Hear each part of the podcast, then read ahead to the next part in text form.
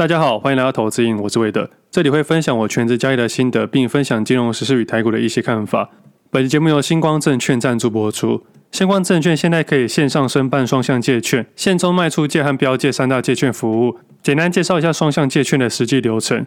双向借券是指投资人把自己库存内的个股出借给券商，如果券商使用到的话，可以额外赚取利息。对投资人来说，大多数是长期的出借，也就是投资人短期间没有要买卖股票。多数属于长期投资人来使用，那其中一些好处就有点像是股票包租公的概念，借出股票赚取利息。那如果出借期间遇到除权息，依然可以领到股利，除了原有的股利照领之外，还有额外借出的利息。它的计算方式是出借的股数乘上每日的收盘价，再乘上成交的费率，再乘上出借的日数除以三百六十五。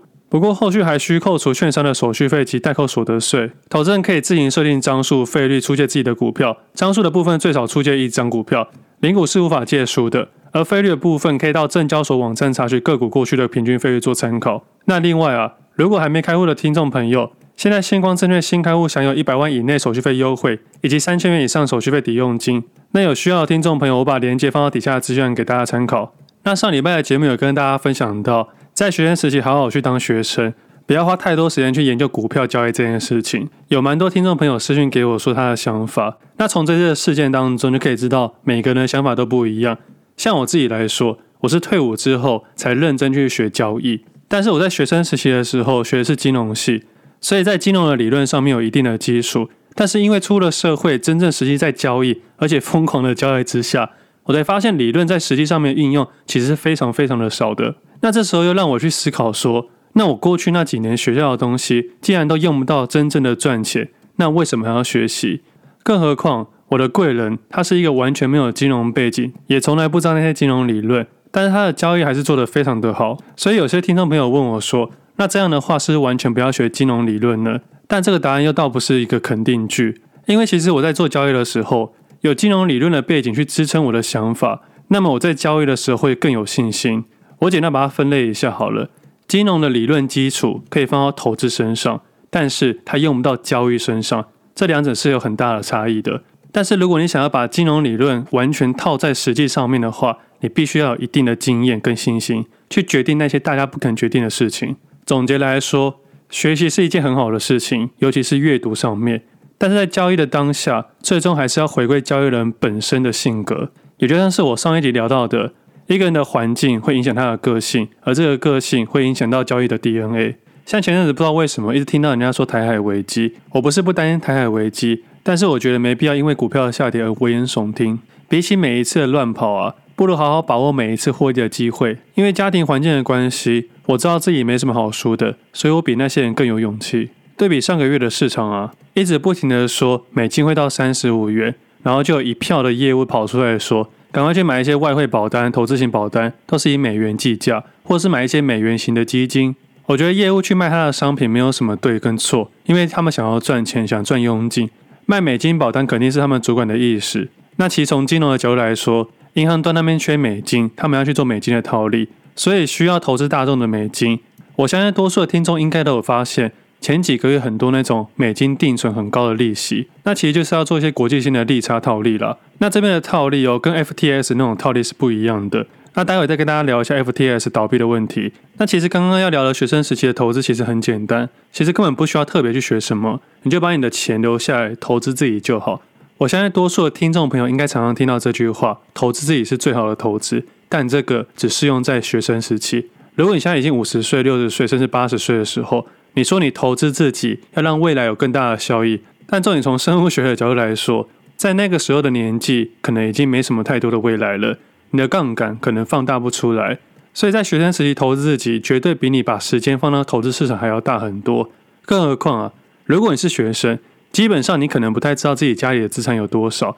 我的意思是，说不定因为投胎好就不需要学投资，这是一个很写实的社会。如果家庭环境还算不错的话，从小没有对于金钱的渴望，我相信对于投资这件事情是学不好的。我们人类的欲望很简单，肚子饿的时候找东西吃，会冷的话多穿点衣服。那如果衣食无缺的话，那么金钱就没有太大的诱因了。我身边有不少这种朋友，我相信多数的听众朋友身边也有这种朋友。你总是看他浑浑噩噩的，但总是有一些花不完的钞票，不一定是他投资好，可能是投胎好。但这边并不是要仇富啦，只是想让大家理解这件事情。我的意思是，如果家境不太好，那么投资自己，使自己在某个专业上面有无人取代的方式跟技能时，它能让你在未来赚钱的速度快上很多。你如果好好善用这个技能，这个累积金钱的速度会比你去打临时工存钱的好几倍。但是啊，如果在你成年之后，你发现家里非常有钱，那么既然这么有钱的话，那么赚钱在你人生之中就会放得非常小的地方了。你就可以把你人生更多的时间用在赚钱以外的事情身上，达到人生中更大的成就。其实这比赚钱还要更有意义。所以，我们这个资本社会啊，虽然看起来赚钱好像是每一个人的必经之路，但是你长大后会发现错了，货币只是另外一个奴隶制度而已。当听众朋友可以慢慢了解这些事情的话，我们自然就不会盲目的追求金钱了，自然而然也就不容易变成货币的奴隶了。这样子，你的人生就拥有更多的主导权跟决定权。其实，金钱背后代表不是买卖。而是决定权。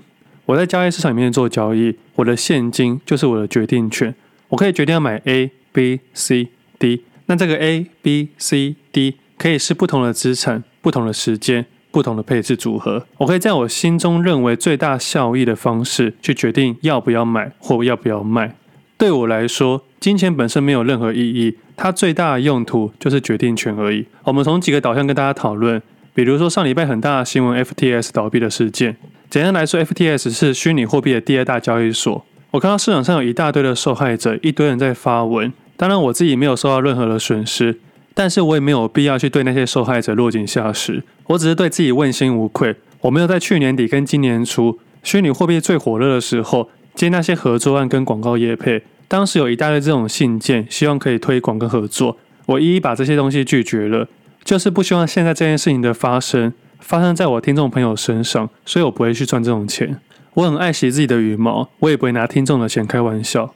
当然我知道很多人这么做，但是我就是不喜欢这么做。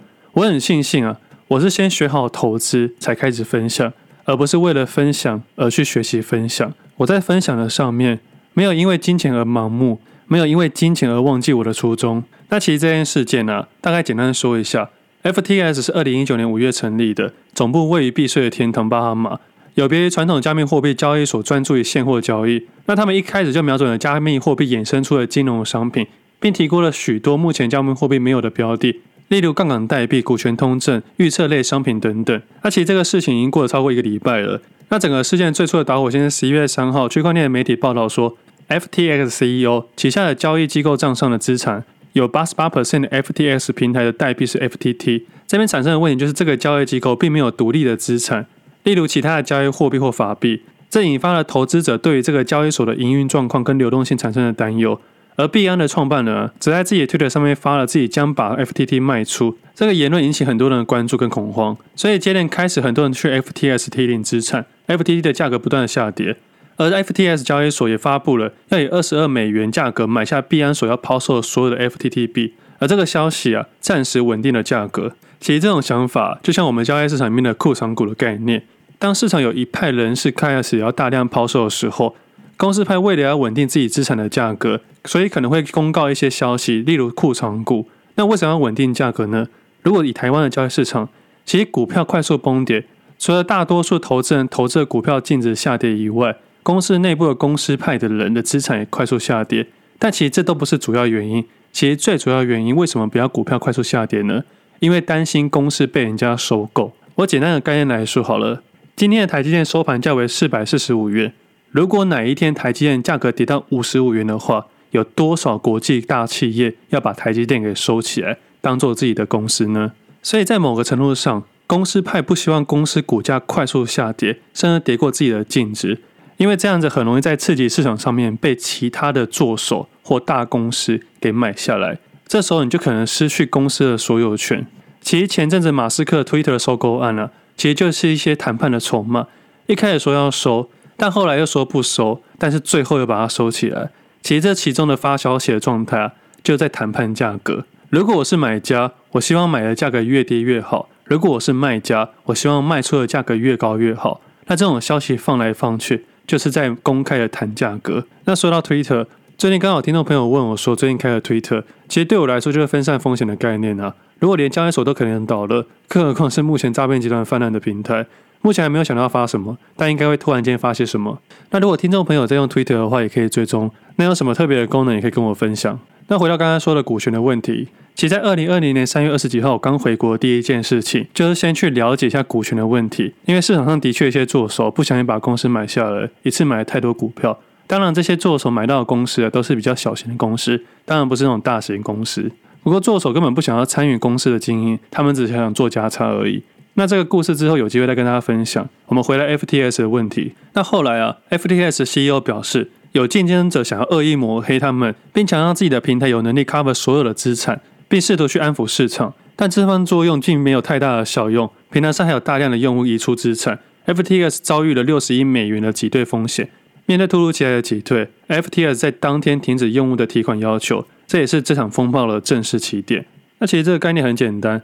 假设你限制了买卖，只是会造成更大的危机，所以我才会认为，希望我们的政府不要干预我们的市场，因为限制恐慌只是制造更大的恐慌。那后来的状况啊，就不再阐述了。反正价格就是雪崩式的跳水，连带影响了其他虚拟货币。虽然中间第一大交易所宣布可能会收购 FTS，但最后还是破局了。而 FTT 也开了清算模式，最低一度跌到二点五美元。那到了最后。十一月十一号发出的声明，公司已经根据美国破产法第十一章进入破产重组的程序。此外，FTS 执行长 SBF 已辞去他的职位，这件事情也算是正式的落幕了。那其实我一直到假日才研究这件事情，因为上礼拜台股市场真的太好玩了，我根本没有时间去看这些讯息。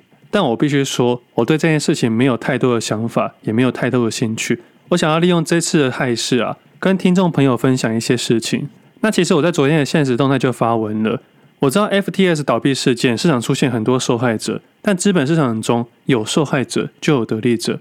很多人在讨论受害者，但是大家忽略了背后的得利者是谁。这也是那些得利者想要的讯息走向。当整个市场都只有受害者的时候，那么你的亏损好像自然而然合理化。我的意思是，我们的银行账户啊，不会突然间多一个零，它多一个零一定有它的原因，但是啊，也不会突然间少一个零。它少一个零，一定是我们做了些什么，或者这个钱去了哪里。我相信多数人的损失背后肯定有得利者，这是我在交易市场里面学到的事情。我相信它适用在任何一个交易市场。那听众朋友可能会去想说，得利者是谁？我相信这件事情不会有答案的。投资人不要忘记了，FTX 这个交易所在二零一九年才开始推出，也就是说它只成立了三年左右，而且啊。第一大交易所的币安是他们最早期的投资者之一，但在两年之后，也是去年开始撤资，在这两年之间获利了不少金额。而且破产这件事情啊，听起来很辛苦，但是啊，它只是一种手法。我以台湾的例子来说好了，我们的破产宣言啊，仅仅在法律上的效益，但它没有太大的实质意义。我举一下过去的例子，太平洋电线电脑公司的前董事长孙道存先生啊，在二零零三年爆发了掏空案。预估金额大概是两百亿元。最终泰电公司啊，在二零零四年下市，不仅数十万的投资人股票变成壁纸，连国安基金啊都被套了十六亿九千七百万元。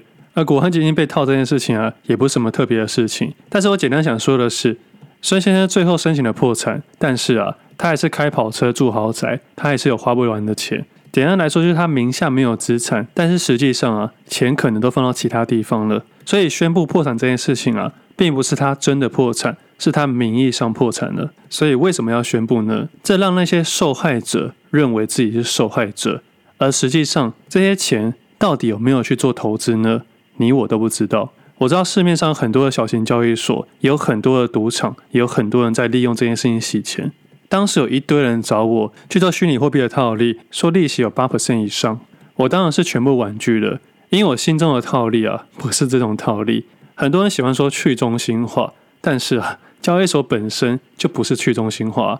虚拟货币听起来好像是去中心化，但实质上呢，它也只是个加差游戏。我们投资股票，就是因为这间公司未来可能有更好的发展，赚到更多的钱。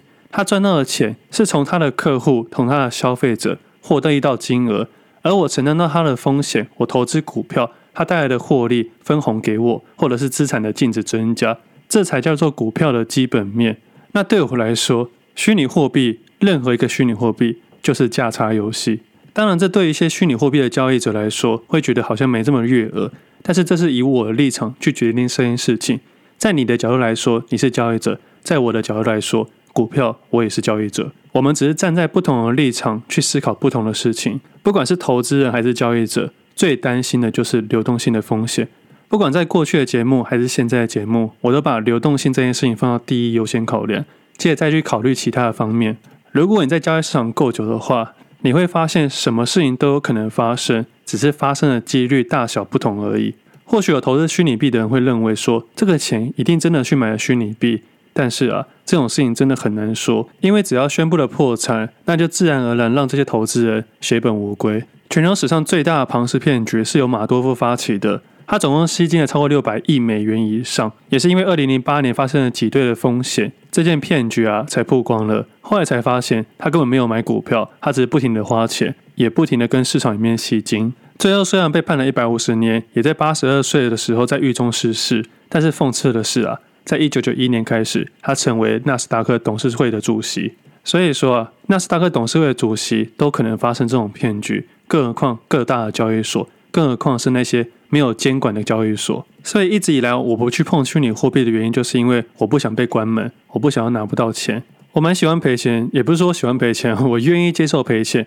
但是我不愿意接受我的钱不知去向。虽然在台湾的股票市场里面，也是有可能发生拿不到钱的问题产生，在过去的历史上，银行也有挤兑的风险产生过，只不过啊，相较之下，几率较低。我不能完全避免这件事情发生，但是我会希望这件事情发生的几率越低越好。那这件事情，我相信我听众朋友的损失应该是相对小的，相对少的，因为我很爱惜羽毛，也很爱惜大家的羽毛。但是如果你刚好不小心有碰到这件事情，有遇到损失的话，如果你还年轻，你要告诉你自己，还好你还年轻。你在年轻的时候发现这件事情，你在未来做任何事情都会有资金控管的概念，这肯定在你未来会很有帮助。就像我一开始说到的，使用杠杆这件事情适合年轻的时候。我也曾经走过低潮，在低潮的时候告诉自己，你现在停下了才是失败的，你继续走下去就可能会有成功的一天。但是最后到了成功的那一天，你会发现根本没有成功这件事情。你不管走到哪个位置上面，都还会有下一步要走。如果你持续努力，未来回头看看，一次的损失有可能只是皮毛而已。那这件事情大概讨论到这里。那最后的部分聊一下台股，基本上这一个礼拜的行情是非常的好的，但是从上礼拜就有讨论到，那短线上真正的起涨点是十月二十七号。那第一波的上涨类股，可以去听前面的节目，主要是 PCB 的族群，台郡跟臻鼎。那一八零二台坡啊，也是第一波的上涨类股。那上礼拜呢，其他个股也开始上涨了，像运动类股啊、光学类股啊、半导体类股都有蛮强势的上涨。但我在这边不是要跟大家分享说自己看对了，或者说想要跟大家分享哪些个股强势的个股，我想跟大家讲说，那在上礼拜有个关键点，就是 CPI 公布的前两天，十一月九号跟十一月十号的台股。在上礼拜十一月九号出现了没有观察类股，当时我自己有调降我的短线部位，但是在十一月十号，我发现市场行情又加温了，所以我快速的把我的部位垫上去，甚至快速加大了我的部位。那这边的动作是盘中的动作，也是盘中决定的。虽然一来一往损失了一些价差空间，但是啊，实际上的未来的效益反而是加大非常多。那这边两个关键点，其实对投资人来说是非常难的。因为你在一天之内改变你的想法，这个难度是有的。我在交易的过程中没有去猜测 CPI 的数据是高还是低，我只有专注在价格跟自己的部位身上。但是这次虽然没有做台子期的交易，但在个股上面的表现算是相当的不错。记得在上礼拜的节目就有讨论到，其实市场行情已经加温了，而自己的净值表现也上升了不少。但是我相信多数的投资人应该是上礼拜的时候才发现市场开始上涨了。也就是十一月七号的时候才会认为市场上涨了，但是如果你是十一月七号才决定要进场的投资人，那么你在十一月九号跟十号肯定会被洗出去。但是如果换个角度去想，如果你是十月二十七号开始进场的话，你十一月七号只是加大你的部位而已，在十一月九号跟十号就能更理性去做判断。那么今天开始就可以适度去找寻一些减码的位置点，因为在交易短线的涨速速度够快的时候，你的状态是。看对，快速加码，但是在加码的过程中，你是提高警觉的。所以上礼拜到今天为止，我的盘中交易量是相对大很多的。近期每天都超过十月份一整个月的交易量，但是交易起来是相当累的，但是相对的好玩。那这些东西都不是我决定的，是市场怎么走，我就怎么做。听众朋友不要忘记了，我经历过上个月很长的时段没有观察类股。这段时间我每天都在看盘，我就在等待十月二十七号那个十一点出现。但是就是因为我不知道什么时候才会出现，所以我才要看盘。我需要抢在市场的第一排。我当然也知道，多数的投资人啊，可能会在这段时间就去做其他事情，甚至出去玩。但是对于全职投资人来说，这就是我的优势了。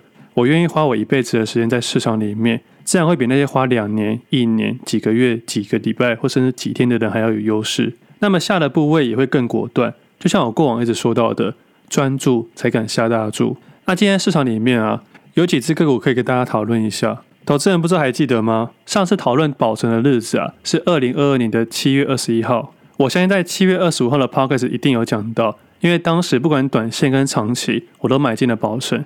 因为在七月二十号的晚间，大家还记得润泰集团跟宝成在当天的新闻啊，宣布说要认列南山人寿的损失。我相信在那时候节目有讨论到，润泰集团是一个比较会在股票上面琢磨的公司，但是宝成集团比较少在股票上面琢磨，所以以投资的角度来说，宝成在当时是相对安全的。但是在做短线上面的话，爆大量也非常适合卖出或是买进。所以我相信市场的作手啊，大多是那天开始切入的，而哪时候要卖出呢？我相信是从明天开始逐渐下降部位。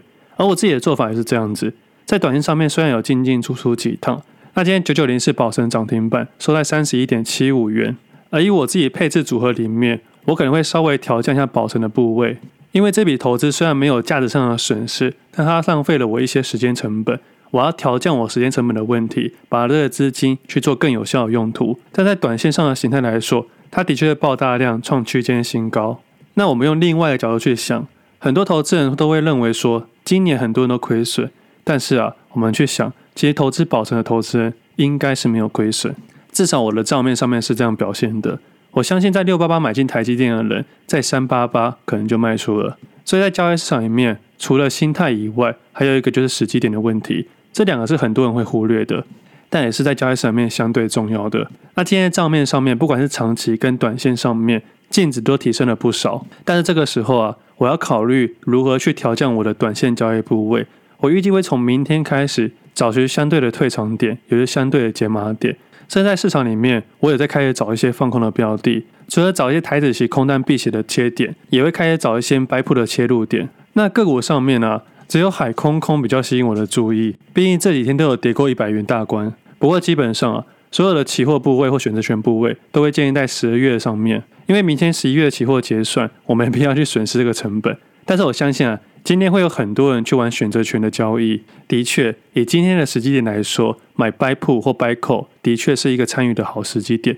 毕竟现在市场正在热度上面，不管是大涨或大跌，都相对震荡。如果是我，也有可能去做选择权的交易，做 buy call 或 buy put，只是一天的价差。但在现在的位置点啊，做 buy call 有点偏贵，做 buy put 胜率不大。所以我选择去做十二月的交易。那个股上面啊，前阵子交易量比较大，就是做奇迹。那目前还在进行式，所以就不方便跟大家讨论。之后会写到 Pressway 的文章里面。那今天还有发现一个，就是台湾高铁。我觉得相对于其他个股来说，它也是目前相对有兴趣的看点。那其他像 PCB 啊、光学类股啊、半导体类股或封测类股，都随着大盘的趋势缓缓的上涨，到后段的时候快速的上涨。那今天的盘面上面啊，船厂类股比较强势。我自己在等待船厂类股、金融类股、半导体类股、电子类股同时上涨那一天，可能就是我完全退场的那一天。以目前导向是这样子，但之后会如何变化，之后再跟大家讨论。那么最后以这个时机点，大家可以参考一件事情：如果交易市场是缓涨急跌，那么就是一个多头行情；那么这个市场如果是缓跌急涨，那么就可能是空头行情。以目前的状况，大家可以去判断市场是什么样的状态之下。更何况，我们可以用切点去讨论。假设把我上一集讨论的四个切点来做个讨论，投资人要去思考说，市场价格会怎么上涨？会扶摇直上一去不回，还是会上涨拉回盘整，再过一段时间再开始突破向上涨？那最后角度是，会不会是这次的上涨就是一个最好的卖点跟调整点呢？这三个角度让投资人去思考。那之后有机会的话，再跟大家好好的分享。我相信我们每个听众朋友心中都有个几率。那如如果你认为那个几率比较大的话，那就可以去试看看。而最近汇率市场的震荡也很大。那继上一次买入一次美金之后，接下来几天应该是我今年或近年最后一次买入美金的时机点。接下来预估大概一年之内都不会再买入美金了。就像我当初的节目分享到的，升息的末端才有极端，而大家在讨论升息的力道，而我在讨论升息何时结束。那现在渐渐看到可能会结束，因为 CPI 的公布的关系。但是啊，我觉得市场的行情还没结束。毕竟一次 CPI 的调降，并不代表所有的基本面都变好了，也不会因为股市的大涨、台海危机和所有的公司的坏消息全都没了。市场还是持续在运作。不要被短期的震荡给迷惑了。那刚刚我录音录到一半，电脑忘记充电，它直接关机了。所以现在重新打开电脑，重新再录一次。我刚才打开的时候非常的紧张，我不知道电脑会不会自动储存。还好刚刚它储存了。那我看时间也差不多了。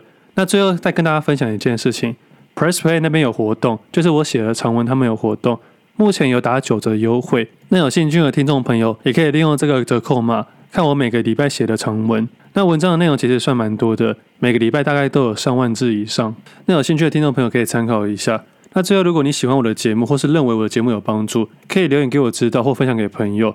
我觉得对我来说，才更有持续分享的动力。那关于虚拟货币交易所的倒闭啊，其实就是失去了金钱的使用权，但另外的角度却是得到了经验。听起来像是干话，但决定权啊，其实就在你买进的那个瞬间就已经交给别人了。